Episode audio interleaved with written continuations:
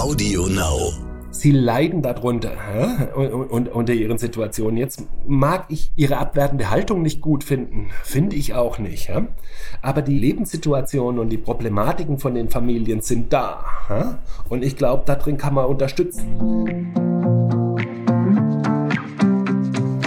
Hallo und herzlich willkommen zu einer neuen Folge von Elterngespräch, dem Podcast-Talk von Eltern für Eltern. Mein Name ist Julia Schmidt-Jorzig. Ich habe selbst drei Kinder und jeden Tag neue Fragen. Heute an Professor Dr. Holger Ziegler. Er ist Erziehungswissenschaftler und leitet seit 2010 die Sozialforschung der Bepanthen Kinderförderung. Im Jahr 2019 haben er und seine Kollegen eine Studie unter Kindern und Jugendlichen und begleitend auch ihren Eltern durchgeführt.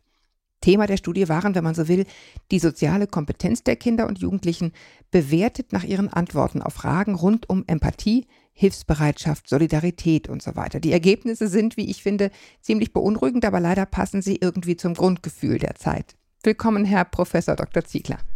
Guten Morgen, freut mich sehr. Ganz Guten herzlichen Morgen. Dank. Wir sind beide äh, nicht nur zu Hause, sondern umgeben von Kindern. Also wenn es irgendwie ruckelt oder irgendjemand rumschreit und sich gerade kloppt, dann ist es einfach Teil des wahren Lebens. So ist die Situation in Homeoffice-Bedingungen unter Corona, Ja. in Corona-Zeiten. Ja. Genau. Ähm, ich würde gerne einfach aus reinem Interesse und ich hoffe, es interessiert alle anderen so wie mich, einmal ganz, ganz klein anfangen, nämlich wie man so eine Studie baut. Da habe ich ganz viele Fragen zu. Mhm. Äh, Und zwar, wie gehen Sie eigentlich dabei vor, wenn Sie so eine Studie bauen und konzipieren? Mir ist aufgefallen, dass Sie ähm, selbst die Studie als repräsentativ für Großstädte bezeichnen. Mhm. Warum dieser Ansatz und was muss eine Studie überhaupt bieten oder leisten, damit sie als repräsentativ gilt?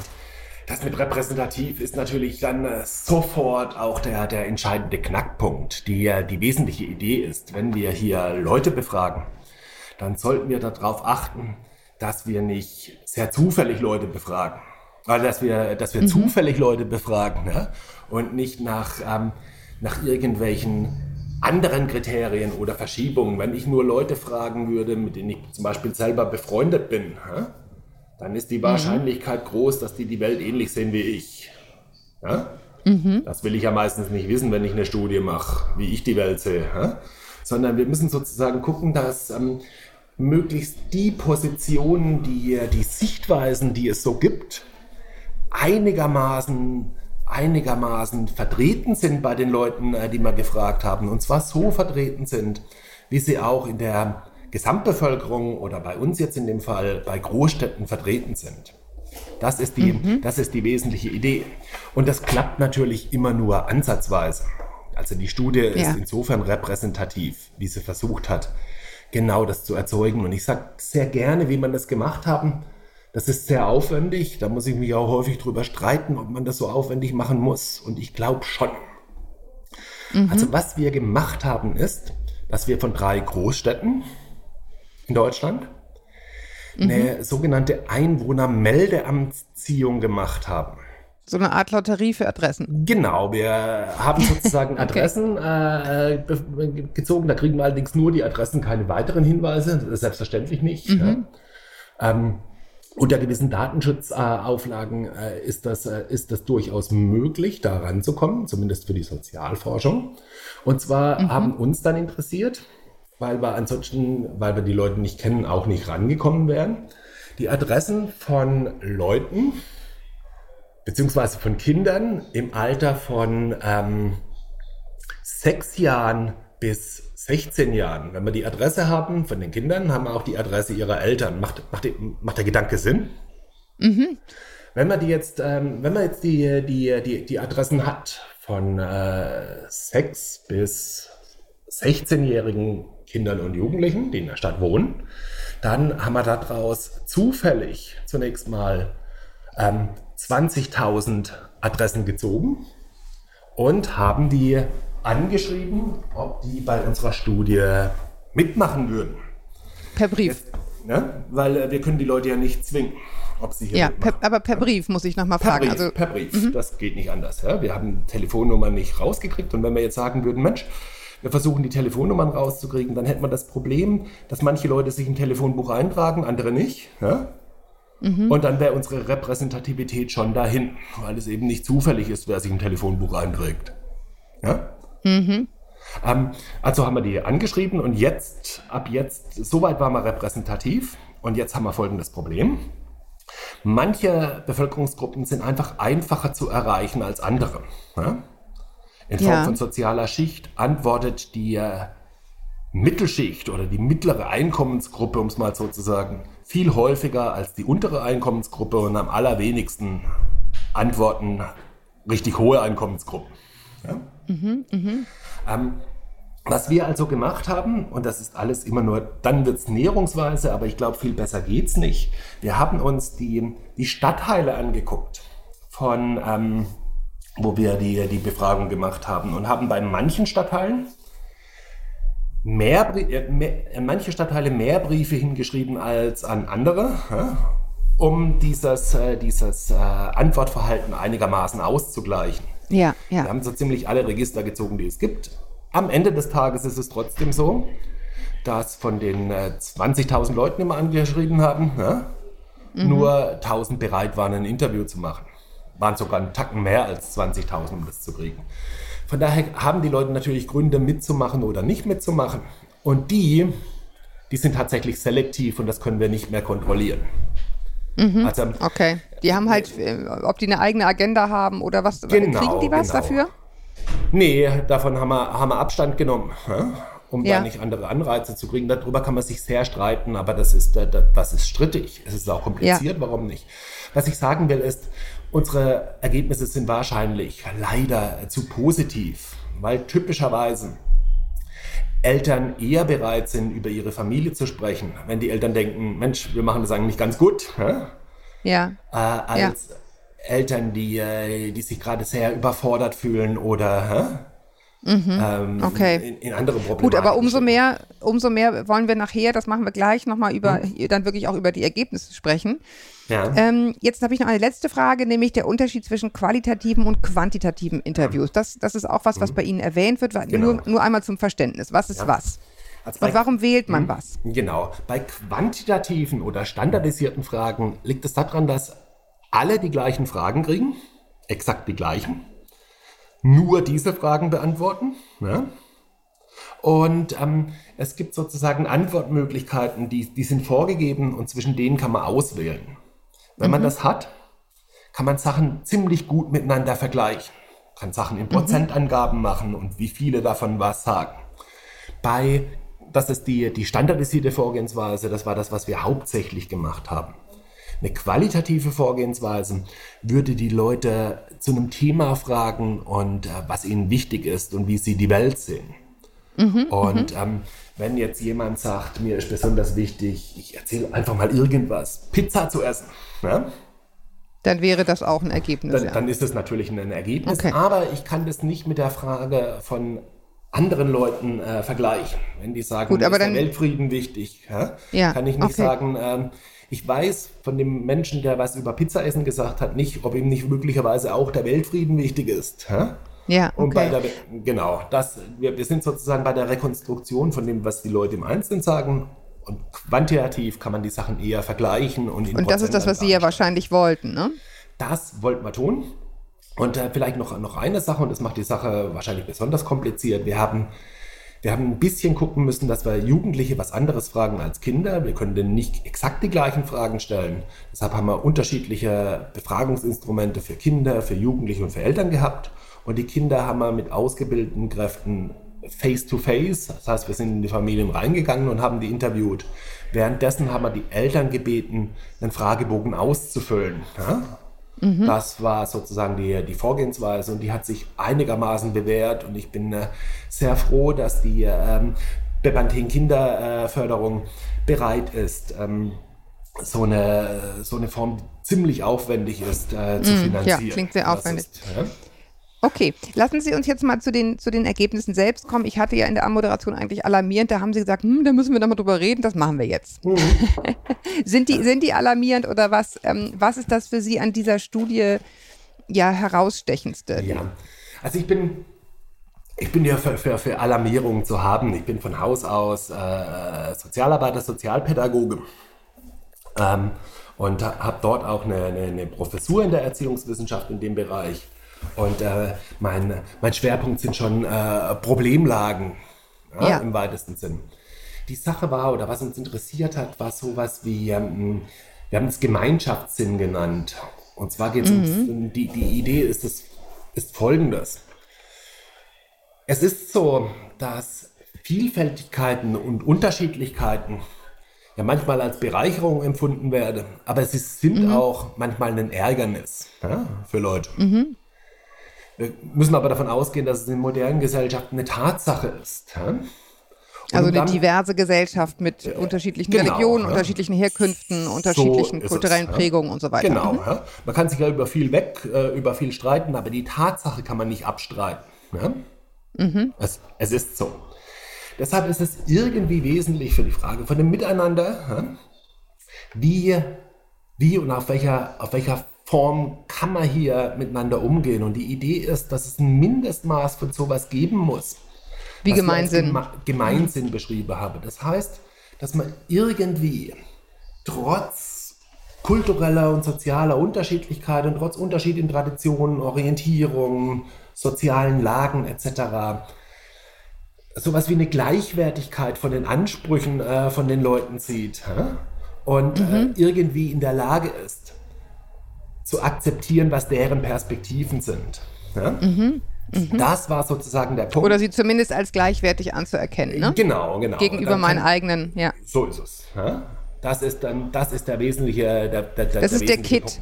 Ja? Der Kit, der sozusagen eine Gesellschaft zusammenhalten sollte. Genau, ja. Mhm. Und das sind sozusagen, wenn, wenn, wenn, wenn, Sie wollen, ist es sowas wie eine zivile Tugend. Ja? Und mhm. äh, anders ist ein Zusammenleben nicht sinnvoll möglich. Jedenfalls wird es mhm. ziemlich schlecht. Wenn nicht, nicht friedlich möglich, ja. ja. Genau. Von daher haben wir geguckt, wie das bei Jugendlichen ist und äh, wir können es auch positiv drehen. Die Kinder und Jugendliche, auch Kinder schon, haben in aller Regel ein ganz gutes Niveau von Gemeinsinn, sogar sehr ausgeprägt. Nur, wenn wir das sagen, gibt es natürlich immer manche, bei denen das weniger der Fall ist. Ja? Um es mal so zu, ich, ich sag mal ungefähr Zahlen. Ungefähr mhm, zwei Drittel sind wirklich solidarisch, gemeinsinnig, empathisch, auf Gleichwertigkeit bedacht. Ja? Und man mhm. kann es schon bei Kindern feststellen. Von daher ist das Ergebnis eigentlich ausgezeichnet. Bei einem Drittel ist es allerdings weniger der Fall. Und bei ungefähr 15 Drittel, Drittel finde ich schon ganz schön viel für eine Gesellschaft, ist ganz schön viel, oder? Ja? Und bei 15 bis 20 Prozent gibt es ein echtes Problem. Die sehen das nämlich nicht so. Ja? Und mhm. von daher kann man hier äh, tatsächlich alarmierend sagen, das muss man, das muss man ernst nehmen. Dieses, dieses Problem haben wir. Und dieses Problem zeigt sich übrigens auch, wie ich finde, sehr, sehr deutlich in der politischen Debatte, obwohl es darum in der Studie gar nicht ging. Ja? Ja, also so nach dem Motto, der Apfel fällt nicht vom, weit vom Stamm, überrascht sie jetzt nicht. Das ist jetzt das, das was ich ja auch, was ich jetzt ja auch am, am Anfang genau. gesagt habe. Ne? Also man spürt das, dass da irgendwie ein Riss durch die Gesellschaft geht genau. und man nicht mehr auf dem gleichen Teppich steht, was, was so Werte betrifft. Ähm, äh, lassen Sie uns. Ja. Lassen Sie uns nochmal bitte über die Begriffe sprechen, die ja auch bei Ihnen abgefragt wurden. Sie hatten jetzt zum einen gesagt Gemeinsinn. Dann mhm. habe ich mir gemerkt Abwertung, Solidarität, Empathie und Hilfsbereitschaft. Ja. Was ist Abwertung? Ja, also die, die Idee ist genau das, dass sich Gemeinschaftssinn daraus zusammensetzt. Ja. ja. Mhm. Ähm, und ich äh, gehe jetzt nicht auf äh, äh, Solidarität und äh, Empathie kurz ein, sondern in der Tat die Frage von Abwertung. Wir haben mhm. geguckt, inwieweit ähm, andere, schwächere und Minderheiten, um es mal so zu sagen, ne, mhm. als, ähm, als nicht, nur, nicht nur anders, ja, sondern defizitär anders und schlechter wahrgenommen werde. Ich sage Ihnen mal ein paar Beispielfragen. Ne? Mhm. Glaub, ja, gerne, das hätte ich jetzt als nächstes die, nämlich die, die gefragt. gehen in die Vollen. Gerade bei, ich, ich mache mal das, was wir Jugendliche gefragt haben. Ne? So ein ja, Schnitt ja. ungefähr 14, 15. Schülerinnen, die von anderen gehänselt werden, sind meistens selber schuld. Auf Ausländer wird insgesamt zu viel Rücksicht genommen. Das sind Schüler, Aussagen, die die mit Ja, Nein beantworten. Gen, äh, ne? Genau, mit, mit Zustimmungsraten mhm. von Stimme völlig zu, Stimme gar nicht zu. Schülerinnen, mhm. die schlecht in der Schule sind, sind einfach zu dumm. Wir nehmen in unserer Gesellschaft zu viel Rücksicht auf Versager. Es ist ekelhaft, wenn Schwule sich in der, äh, in der Öffentlichkeit küssen. Die meisten Obdachlosen sind arbeitsscheu und dergleichen Dinge mehr. Ja? Okay, da haben Sie und, ja richtig schön in die Vollen gegriffen. Das, äh, ja, ist nicht zimperlich. Wir, wir, wir wollten nicht oh zimperlich sein. Ja? ja? Also wenn man, wenn man sozusagen, ich verstehe das total, ich verstehe auch die Idee, wenn man sagt, das triggert und was macht man damit. Ja? Aber wenn man versucht, so, so freundlich durch die Blume zu fragen, ja? dann hat man das mhm. Problem, ähm, dass die Frage vielleicht missverstanden wird. Ja? Ja, hier ist eindeutig, das würde und, ich auch sagen. Äh, ja. Ich glaube, das ist eindeutig. Und das Interessante daran war, dass die, die Einzelfragen sind Einzelfragen, aber sie gehen tatsächlich statistisch zusammen. Sie fragen tatsächlich alle im Kern das Gleiche ab. Ja? Mm, mm, das mm ist jetzt nicht differenziert, dass es, äh, was weiß ich, nur mit Blick auf Migranten geht und nicht, äh, nicht mit Blick auf mhm. Fragen von, äh, von, von, von Homosexualität oder äh, und das ist mhm. was anderes als Armut. Nee, das ist tatsächlich in einem ganz hohen Maße statistisch eine, wir nennen das eine Dimension. Die fragen tatsächlich mehr oder weniger das Gleiche ab. Das fand ich interessant genug. Schon bei Jugendlichen, bei ihren Eltern übrigens auch. Und das ja. ist sozusagen das Ausmaß, das Ausmaß von, von Abwertung beispielsweise. Ja. Und ja. dann, dann haben wir festgestellt, dass das Ausmaß von, von Gleichgültigkeit, die man gegenüber äh, Schwächeren sozusagen zeigt. Hä? Empathie. Und äh, auch das Ausmaß von Empathie, dass man überhaupt wahrnimmt, wie es anderen geht. Hä? Und die Bereitschaft, die Bereitschaft, solidarisch oder zumindest prosozial zu sein. Sowas wie, ich teile mit anderen gern. Hä? Oder ich helfe anderen, wenn die verletzt, krank oder traurig sind. Hä? Oder ich versuche nett zu anderen Leuten zu sein, weil mir ihre Gefühle wichtig sind. Dass das ähm, tatsächlich genauso damit zusammenhängt. Das lässt sich tatsächlich alles in einer Dimension abrücken. Das ist miteinander verwandt, um es mal so zu sagen. Ja, klar, klar. Erscheint logisch. Genau. Und genau das nennen wir Gemeinsinn. Und bei den Kindern und, waren das aber natürlich nicht so, äh, nicht so scharf formulierte Sachen, sondern das waren genau, halt äh, genau. angepasst an das Alter. Ja? Wir müssen das an, wir müssen das an, Alter, an Alter anpassen. Ja? Die, die Frage mhm. in unserer Gesellschaft, das macht keinen Sinn, das einen Sechsjährigen zu fragen. Ja? Mhm. Da ist ähm, es dann, ja. Also Sie haben jetzt zusammenfassend bei den Zahlen gesagt, so zwei Drittel ist im Grunde so, wie man denkt, ja Gott sei Dank, so wollen wir es haben, aber eben ein Drittel nicht ein Drittel nicht äh, äh, oder ein Drittel weniger und ungefähr 15 Prozent, äh, sagen wir insgesamt auch eher nicht. Die würden all den Fragen eher zustimmen, als die abzulehnen. Mhm. Ja? ja und, also diesen, diesen Behauptungen, die Sie genau, da gerade zitiert ja? haben, ja. Mhm. Und das ist schon, ähm, das ist schon ganz ordentlich, glaube ich. Und insofern ein besorgniserregender Befund. Allerdings ja. die, die Idee, dass äh, unsere Jugendlichen so sind. Ja? Das stimmt nicht. Die meisten sind solidarisch, empathisch. Das will ich nochmal noch mal, noch mal sagen. Hä? Es geht mhm. jetzt nicht darum, ähm, zu sagen, alle Jugendlichen sind so, aber es ist so halt, ist, Sie sagen einfach jetzt als äh, sozusagen als jemand, der sich mit der Sozialforschung befasst, für eine Gesellschaft ist der Prozentsatz zu hoch Immer. von, von Jugendlichen Absolut. und Kindern, Absolut. die sagen, mir doch wurscht. Ne? So dann hat er halt ein Problem, der Obdachlose oder wer immer es sozusagen ist, aber der, der, der, der arm dran ist, ist halt einfach selbst schuld und not my business sozusagen. Genau. Das ist das, genau. was Sie, das ist das, was Sie sagen. Genau. Ähm, Sie haben ja parallel auch die Eltern, das habe ich schon angedeutet, auch befragt. Und jetzt ja. kommen wir mal zu den Zusammenhängen.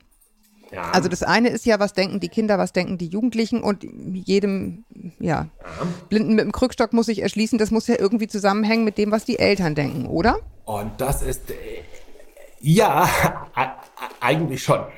Wenn Sie wollen, ist es jetzt fast schon uninteressant, weil man irgendwie davon ausgeht, aber interessant ist, in welchem Ausmaß das, äh, das zusammenhängt. Mhm. Ich habe jetzt schon einige Studien gemacht, aber um ehrlich zu sein, das habe ich noch nie gesehen. Es ist mehr oder weniger, es ist mehr oder weniger deckungsgleich. Und das findet man relativ selten. Ja? Wir müssen einfach mhm. sagen, wo diese, wo diese Ideen, diese Anerkennungsideen bei den Eltern nicht da sind, ja, sind sie auch bei den, bei den Kindern nicht da und umgekehrt. Wir finden, ich glaube, um es mal so zu sagen, dort, wo das, wo, wo das bei Eltern stark ausgeprägt ist, ja, ist es auch bei diese, Moment, diese ich muss nochmal fragen. Das, damit meinen Sie die Abwertungstendenz? Die Abwertungstendenz, ja. ja. Mhm. Mhm. Es gibt immer gewisse statistische Friktionen, weil die Fragen nicht genau äh, deckungsgleich sind, gibt es da, gibt's da Probleme. Aber im Großen und Ganzen, wo das bei den Eltern wo die, wo die ähm, Ablehnung, Abwertung bei Eltern eher stark ausgeprägt sind, sind sie auch bei 75 Prozent von den Kindern äh, und von den, äh, von den Jugendlichen äh, stark ausgeprägt. Okay? Mhm. Dort, wo das bei den Eltern eher schwach ausgeprägt ist, ja? also das Drittel, das am wenigsten, ähm, am wenigsten mhm. abwertend ist, ja? da gibt es nur, nur 4% von den Kindern, die, die überdurchschnittlich äh, abwertende Haltungen haben. Ja? Also das mhm. ist wirklich super stark. Ja? Es kommen noch Das ist ja eigentlich, ich, ich will das nochmal einmal hinter, also einfach nur nochmal äh, so ein bisschen greifbar machen. Also normalerweise ist ja sozusagen seit Menschengedenken nach meinem Gefühl so, was die Eltern sagen, ist eh falsch und da bin ich mal gleich anderer Meinung. Genau. Ne? So, also hm? in der Tendenz, je älter ich werde, desto mehr brauche ich dieses mich freistrampeln. Sie beobachten Absolut. jetzt was anderes. Sie beobachten, was die Eltern sozusagen sagen, vorleben, machen, ja. adoptieren die Kinder praktisch. Ja. Genau. Ich will nicht sagen 100 Prozent, ja. aber zu einem gerüttelt Maß, wie Sie es bisher genau. noch nicht gesehen haben. Ja. Mhm. Und das, das, das, wundert mich deswegen, weil, äh, weil ähm, Kinder 12, 13, die sind ja auch mit anderen Freunden unterwegs, die, die, die gehen zur Schule und machen dort Erfahrungen, machen eigene Erfahrungen. Ja? Wir haben das auch mhm. mit einbezogen, wie stark die, die, eigenen, äh, die eigenen Gerechtigkeitserfahrungen sind, der Umgang, den sie selber abregen. Das spielt alles eine Rolle. Ja, ja da das kommen wir nämlich gleich zu. Ne? Lässt sich auch nicht unterschätzen. Ja. Aber tatsächlich die Deutung, die Einstellungspraxis von den Eltern, diese äh, wesentliche, dieser, dieser wesentliche Gemeinschaftssinn, um es mal so zu sagen, den ihre Eltern zeigen, der scheint in einem überraschend hohen Maß von den Kindern und Jugendlichen übernommen zu werden. Jetzt kann man natürlich streiten, wer was von was übernimmt, aber ich glaube mal, dass es eher die, äh, die Kinder von den Eltern übernehmen als andersrum. Ne?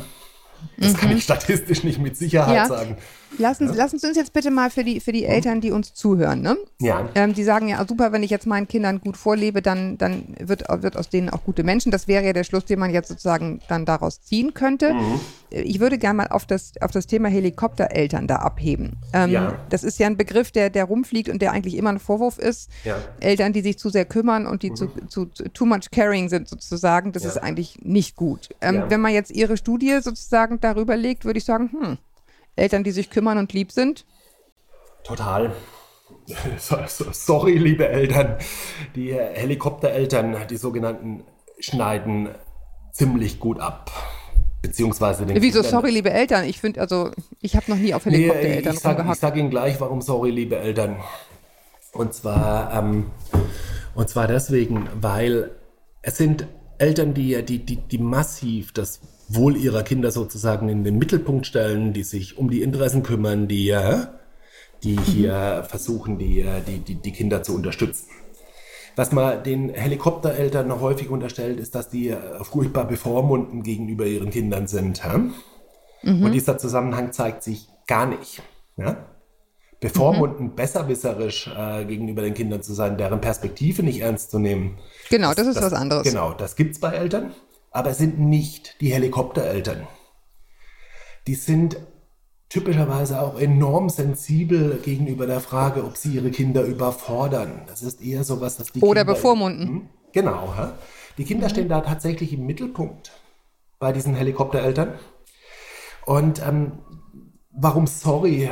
Die, die, den Kindern geht es echt statistisch gesehen häufig besser die sind übrigens dann auch äh, selber empathischer, die Kinder im, im, im Ihr wundert einen jetzt so. nicht, oder? Wenn, wenn mir ja. mit Empathie begegnet wird, dann bin ich ja. halt auch, ja. Aber die, die Eltern sind natürlich gestresster. Ne? Mhm. Äh, Helikoptereltern, die sogenannten, äh, schaden, schaden schon jemand. Und zwar insbesondere, insbesondere sich. Ne? Die ja, Idee, und dazu wollen wir ja, das sage ich einmal ganz deutlich hier, nicht aufrufen, nach dem Motto, opfert euch auf, bis ihr nicht ist, mehr könnt. Ich kriege ja ganz viel Mails, auch von Eltern, die, ja. die wirklich am Rand sind und sich so viel Gedanken machen, dass ich immer sage, also erstmal selber Sauerstoffmaske aufsetzen. Ne? Ist, genau. Vielleicht, und jetzt, jetzt, jetzt wird es ein bisschen bösartig, Eltern schaden sich damit selber. Es geht auf das Wohlgefühl der Eltern. Ja? Und mhm. ähm, die Möglichkeiten, sich tatsächlich zu entfalten, das, das, das ist so. Aber kann man da nicht eine Balance finden? Genau, ja, da kann man eine Balance finden. Darauf will ich raus, weil man äh, leider das mit Helikoptereltern entlastet einen ja dann auch, indem man irgendwie sagt, boah, das ist für die Kinder aber auch nicht gut. Hä? Dann, dann wäre sozusagen entschieden. Man muss sich ja. selber, man muss sich selber nicht kasteien. Ja? Das Problem ist, ähm, nee, es schadet den Kindern nicht, denen geht's gut. Ich glaube aber, dass eine, dass eine Balance zu finden, dass man selber sozusagen äh, seine, seine Bedürfnisse befriedigen kann, das schadet Kindern auch nicht, um es mal so zu sagen. Ja? Also das, was mhm. man äh, zu Helikopter. Im Gegenteil, im Gegenteil, das macht sie selber zu gesunden Erwachsenen. Dazu möchte so ich sehr aufrufen. Es, ja? Ich, ja, ähm, ja. ich bewundere das Engagement und in der Tat haben die recht. Das ist förderlich für die Kinder. Ja?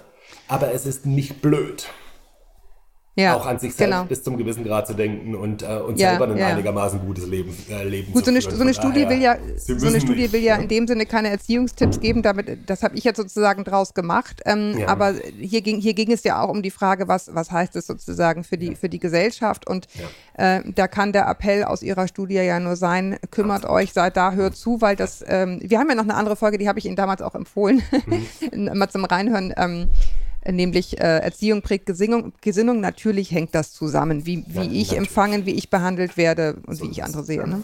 Ja. ja. Ab, absolut. Von daher mm, ist es tatsächlich so, es ist sogar noch stärker. Also hier war es, das, das Ergebnis ist eher Gesinnung prägt Gesinnung. Also die Gesinnung von den Eltern mhm. schlägt sich ein bisschen, in, äh, schlägt sich nicht nur ein bisschen, sondern äh, spiegelt sich deutlich in den von den jungen Menschen wieder. Allerdings sind ja ähm, ist ja die Gesinnung zum Teil eher unabhängig von der Erziehungspraxis. Die hängen zwar ein bisschen zusammen. Je nach äh, Gesinnung sind die, äh, sind die Eltern tatsächlich auch strenger, paternalistischer und mhm. autoritärer. Aber das muss ja nicht sein. Ne? Theoretisch könnte ich ja, es klingt jetzt doof, Entschuldigung, Obdachlose abwerten. Ne? aber trotzdem sehr herzlich und sehr fürsorglich gegenüber meinen eigenen Kindern sein. Ja, die Mafia-Familie hm? sozusagen, ne? Das, Funktioniert das kann, ja so. Genau. alle, die passieren. drin sind, äh, für die sorge ich hm? und alle, die draußen genau. sind, haben halt Pech. Ja. ja. ja. Oder ich bin äh, äh, sozusagen ähm, sehr, sehr egalitär, sehr wohlwollend äh, Menschen gegenüber aber äh, nimm nicht wirklich viel Rücksicht auf die Bedürfnisse meiner Kinder. Das geht so rum auch. Ja? Also das schließt sich nicht unbedingt aus. Von daher mhm. Andere Formen von Erziehungspraktiken, also wie bevormundend, wie, wie fordernd, wie überfordernd, hä? wie, wie repressiv oder, oder demokratisch zugewandt ich gegenüber meinen Kindern bin. Das schlägt sich auch in die Einstellungen äh, sozusagen äh, von den Kindern nieder und in ihren Gemeinschaftssinn. Ja. Also es geht nicht nur um die Einstellung der Eltern, sondern auch um ihre Praktiken. Natürlich. Beides zusammen klärt sehr viel auf. Dazu muss ich jetzt noch mal ein bisschen ins, ins Detail gehen. Ähm, Sie schreiben, ähm, also ich würde einmal noch mal gerne fragen, der sozioökonomische Hintergrund, was ist mhm. das genau und welchen Einfluss hat er auf die Einstellung ja. der Kinder das, und Jugendlichen? Genau, das ist eine Sache, die man, die man mehr oder weniger natürlich immer abfragen. Wir, wir müssen ein bisschen gucken, wie in welcher, in welcher sozialen Schicht oder welcher sozialen Klasse die, äh, die, äh, die, mhm. die, die, Eltern wohnen. Hier zu fragen. Also Einkommen, Bildungsstand. Einkommen, Bildungsstatus, Berufsstatus. Mhm. Ähm, mhm. Wir haben auch geguckt, äh, wie, wie sehr kennen die, äh, sind die in ihrem Privatleben mit anderen Leuten mit hohem Status sozusagen äh, vernetzt. Das fand ich mhm. übrigens auch ganz schön, das mit aufzunehmen. Also die Frage im privaten Freundes- und Bekanntenkreis ähm, kennen Sie hier Ärzte, kennen Sie Apotheker, kennen Sie Putzkräfte, kennen Sie Arbeitslose, mhm, etc. Mhm. Ja? Und daraus kriegt man sozusagen äh, zusammen. Das Umfeld hin. Das, mit Umfeld und eigener Ausbildung und eigenem Einkommen sowas wie einen, wie einen sozialen Status, sozial mhm. und ökonomisch, deshalb nennt man das. Und welchen Einfluss hat der? Der ist zunächst mal ziemlich groß und es war überraschend. Das hat genau dem Stereotyp äh, entsprochen, den man sozusagen hat. Hä? Indem man sagt, das ist so ein bisschen ein Problem von äh, Leuten mit, mit wenig Bildung und wenig Einkommen, um es mal so zu sagen. Andere abzuwerten. Genau. Und, ja. mhm. und dann bin ich ein bisschen tiefer rein. Und das äh, hat mich sehr gefreut, dass ich das gemacht habe weil sonst wäre ich. Äh, also Sie wollten sich damit nicht abgeben, zu sagen, ja klar, ne? Also eh die, ah. ne, die, die es schwer haben, das sind auch die, die einfach, ne, die abwerten, ja. sondern Sie wollten es genauer wissen. Genau, bis zu einem gewissen Grad hätte man das schon gepasst als Aussage, um es mal so zu sagen. Ja? Mhm. Das ist ja ein guter Grund, um es mal sozusagen, die zu unterstützen. Und Haken dran. Ja, Aber ja. Äh, ich wollte wirklich wissen, ob das stimmt. Und habe noch was anderes da drin gehabt. Wir hatten so ein bisschen versucht abzubilden, wie stark haben die Leute, wie es so schön heißt, meritokratische Ideologien. Was damit oh Gott, bitte übersetzen. Ist, das übersetze ich jetzt. Das ist die Idee, jeder ist seines Glückes Schmied. Ja? Und mhm. wer es nicht schafft, ist selber schuld. Okay? Mhm. Mhm. Leistungsglaube. Und Leistungsglaube.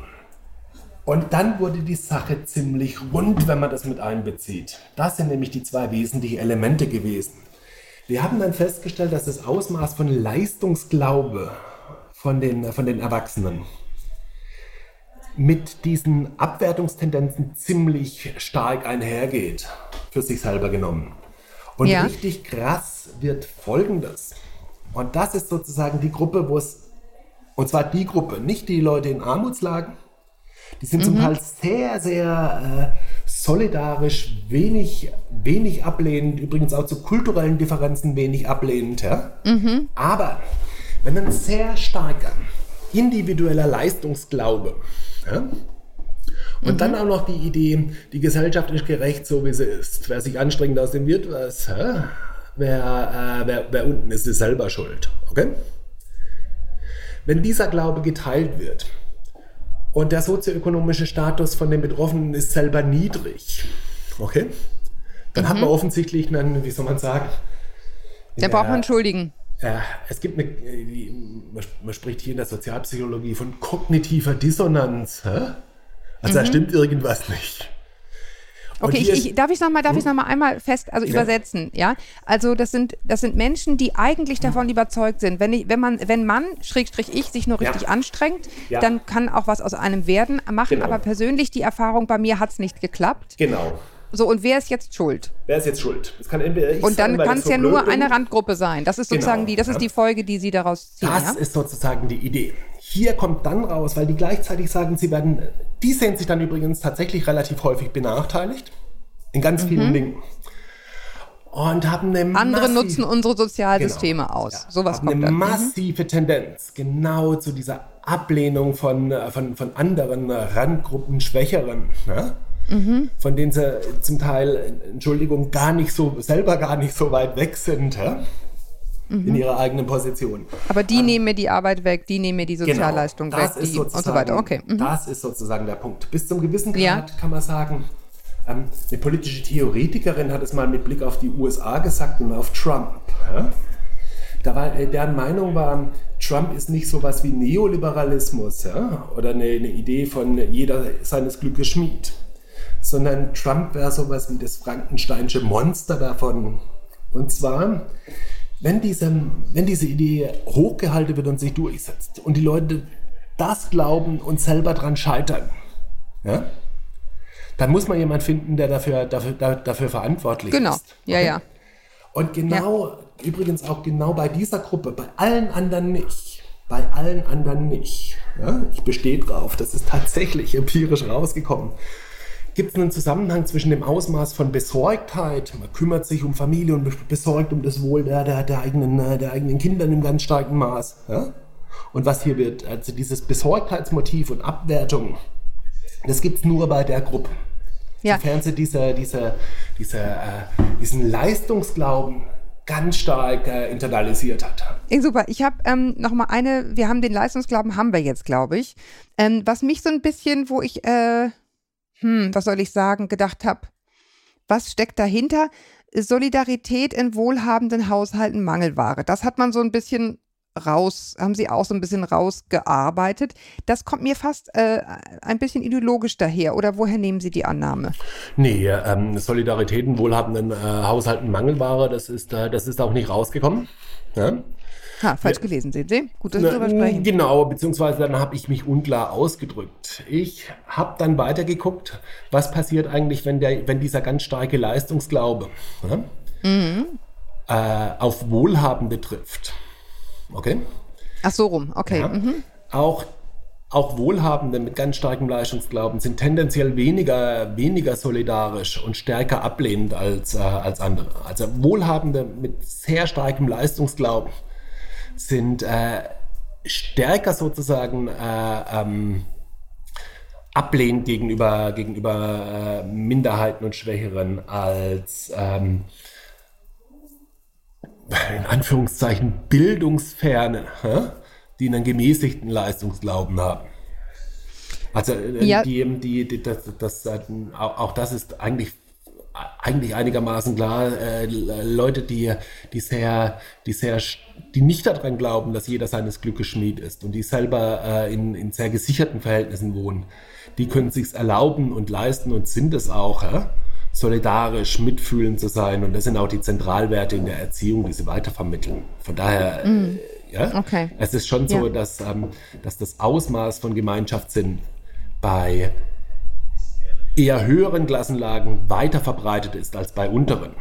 Aber die Idee ist, hier ist eine Kombination von einer spezifischen... Ja, mit diesem, mit diesem Leistungsglauben, ne? Ja. Genau. Okay. Leistungsglaube trifft auf ähm, eine, eine, eine, eigene, eine eigene Situation, die, ähm, die eher, die eher äh, sozial schwach ist.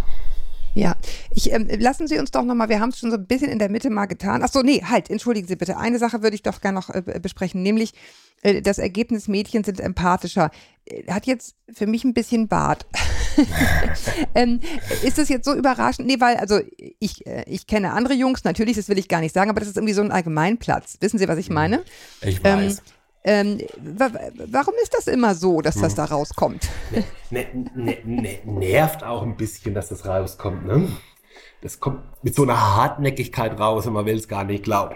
Vielleicht muss man dazu sagen, die meisten Jungs sind ja auch empathisch und solidarisch. Bei den Mädchen ist ähm, tatsächlich das Ausmaß von Empathie messbar ja. und deutlich stärker ausgeprägt. Jetzt kann man da lang drüber streiten, ob das irgendwie genetisch bedingt ist oder nicht. Dafür spricht, glaube ich, relativ wenig. Ja, ich, Sie sind die Erziehungswissenschaftler. Sagen Sie uns, was, was machen wir dann, ja, damit es gut wird? Her damit jetzt mit den genau. Tipps. Genau. Ich glaube, dass es andersrum einen Schuh gibt. Es gibt so ein, so ein klassisch männliches, maskulinistisches Erziehungsbild, das gar nicht, gar nicht mehr so furchtbar verbreitet sein muss. Aber das gibt's noch. Und meine Vermutung ist, dass es genau diese Jungs sind, ne? Es sind mhm. äh, sozusagen, äh, es ist schon manchmal als tox toxische Männlichkeit äh, beschrieben worden. Hä? Diese, diese Bilder und Deutungen gibt es noch. Und ich glaube, und die denken dann, sie müssen so antworten, weil es ja, einfach kerlich, kernig ist. Ja. ja ich glaube, okay. es ist eine Minderheit, aber die Geschlechterverhältnisse haben sich gar nicht so deutlich verändert. Übrigens auch die Einstellungen, wie man das immer suggeriert. Ich gebe Ihnen zwei Beispiele dafür. Wenn wir Untersuchungen mit Familien machen sind. Das ist einfach mal als Hinweis darauf. Und wir, wir fragen Eltern, ob sie, ob sie mitmachen würden und uns ein Interview geben ja, und über, über ihre Familie und die Erziehung sprechen. Ja. Eltern sind ja Eltern sind ja Mütter und Väter und ja, wie auch immer. Was glauben Sie, wie hoch der Anteil von den Müttern ist? Schätzen Sagen Sie mal. Es, mir. Ja? es sind 80 bis 85 Prozent Mütter oder Frauen mhm. weil es offensichtlich noch so ist, ja, auch in bürgerlich-liberalen, aufgeklärten Familien, dass die, äh, dass die Frage von Care, Fürsorge etc. bei den Fra Müttern liegt. Genau. Und ich glaube, dass es ja. immer noch, dass es sich immer noch weiterträgt, auch mit Blick auf ähm, wir werden weiter dafür kämpfen, dass sich das ändert. Da, da, da dass das besser Zeit, verteilt ist. Ja. Und Verteilung von Mental Load hm, wird auch demnächst genau, ein, ein, eine Folge bei ja. uns sein. Also. Äh, lassen Sie uns jetzt doch einmal äh, zum Ende ähm, hm. ein kleines Takeaway sozusagen für die Eltern. Wenn Sie äh, kurz zusammenfassend sagen würden, ähm, was raten Sie Eltern nach des, dem Durchführen dieser Studie als Erziehungswissenschaftler? Also der, der, der erste Rat gibt, falls ihr das habt, eine äh, bornierte, abwertende Haltung auf. Der ist natürlich billig, ja? aber das würde ich mhm. jederzeit immer raten. Was äh, jenseits von äh, Moralfragen tatsächlich ein, äh, ein wichtiger Aspekt ist, die Frage, inwieweit sich die Kinder selbst berücksichtigt fühlen, inwieweit ja. sie sich bevormundend fühlen, die spielt ja. eine Rolle. Das, was der Hintergrund sozusagen von abwertenden Haltungen ist. Die Praxis, ist, ne? Hatten Sie ja, ja schon gesagt, genau, so, ne? Die wirkt sich auch, wirkt, genau, wirkt sich auch auf die Kinder selber auf. Und muss mal sozusagen, Kinder, die wenig gemeint sind, haben, denen geht es auch selber nicht gut. Wenn mhm. mehr als die Hälfte von denen meint, sie haben Angst, nicht vor ihren Eltern, aber zumindest davor, ihre Eltern zu enttäuschen. Ja? Leistungsglaube, ne? ähm, Dann Genau, ja, Leistungsglaube und Abwertung, wenn man dem nicht entspricht. Das mhm. äh, macht ja auch äh, sozusagen nicht Halt vor den Erfahrungen von den eigenen Kindern. Dann ja. tut man denen keinen Gefallen. Im ja. Großen und Ganzen kommt man mit einem, wie soll man sagen, demokratischen, empathischen, die Kinder ihre Bedürfnisse ernst nehmen, ihre Meinungen und Perspektiven ernst nehmenden Umgang sehr, sehr weit. Ja? Und andersrum, wenn ich, wenn ich das hinzufügen darf, das haben Sie vorhin auch schon angedeutet, weil Sie sagten, äh, wer mir entgegengekommen, weil die muss man dann, denen muss man dann helfen, heißt es ja nicht, und die anderen schreiben wir halt ab, sondern nee, wenn all das so eine nicht. große Rolle spielt, ja. dieses Gefühl, Verlierer ja. der Gesellschaft zu sein, dann müssen ja. wir unbedingt schauen, dass wir diese Eltern unterstützen und abholen, damit sie eben auch ihren Absolut. Kindern das vermitteln können. Den Eltern geht es subjektiv nicht gut. Sie leiden genau. darunter und unter ihren Situationen. Jetzt mag ich ihre abwertende Haltung nicht gut finden. Finde ich auch nicht. Ja? Aber die, ähm, die, die, die, die Lebenssituationen und die Problematiken von den Familien sind da. Ja? Ja. Und ich glaube, darin kann man unterstützen. Und ich glaube, dass die meisten Menschen tatsächlich eine Neigung zur Gemeinsinnigkeit haben. Ich glaube, dass es eher abweichend atypisch und wenn Sie wollen, pathologisch ist, das nicht zu haben. Insofern bin ich sehr, sehr optimistisch. Und okay. das, was das am stärksten fördern kann, ist tatsächlich sowas wie eine, wie eine Form von zugewandter und demokratischem Erziehungsstil. Das heißt ja noch gar nicht, dass sich, sich die Kinder mit allen Bedürfnissen und Interessen immer durchsetzen müssen. Nee, aber dass sie gehört werden. Ja? Ne? Aber dass sie gehört werden, dass man sie wenigstens ernst nimmt. Ja? Das, das ist, ist das das, das ist, doch das, hm? was, was, was wir wollen und wozu wir hier, wozu wir hier auch aufrufen wollen. Also insofern ja.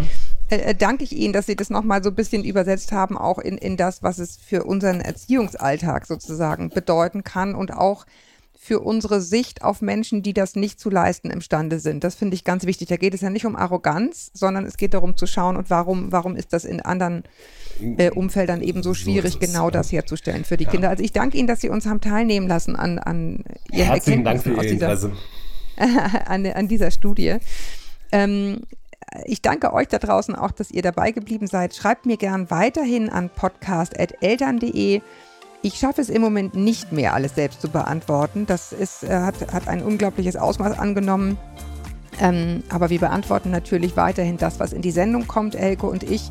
Äh, ansonsten bekommt ihr natürlich eine Antwort trotzdem mit Links zu Hilfsangeboten und allen möglichen Themen, denn ich bin natürlich bei aller äh, sozusagen Muttererfahrung und, äh, Erfahrung als Fachjournalistin trotzdem keine Erziehungsfachfrau und kann viele Themen, mit denen ihr an mich herantretet, nicht, nicht im Alleingang beratend lösen.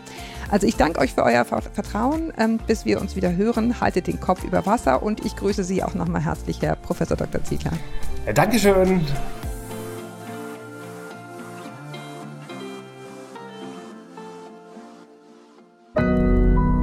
Audio Now.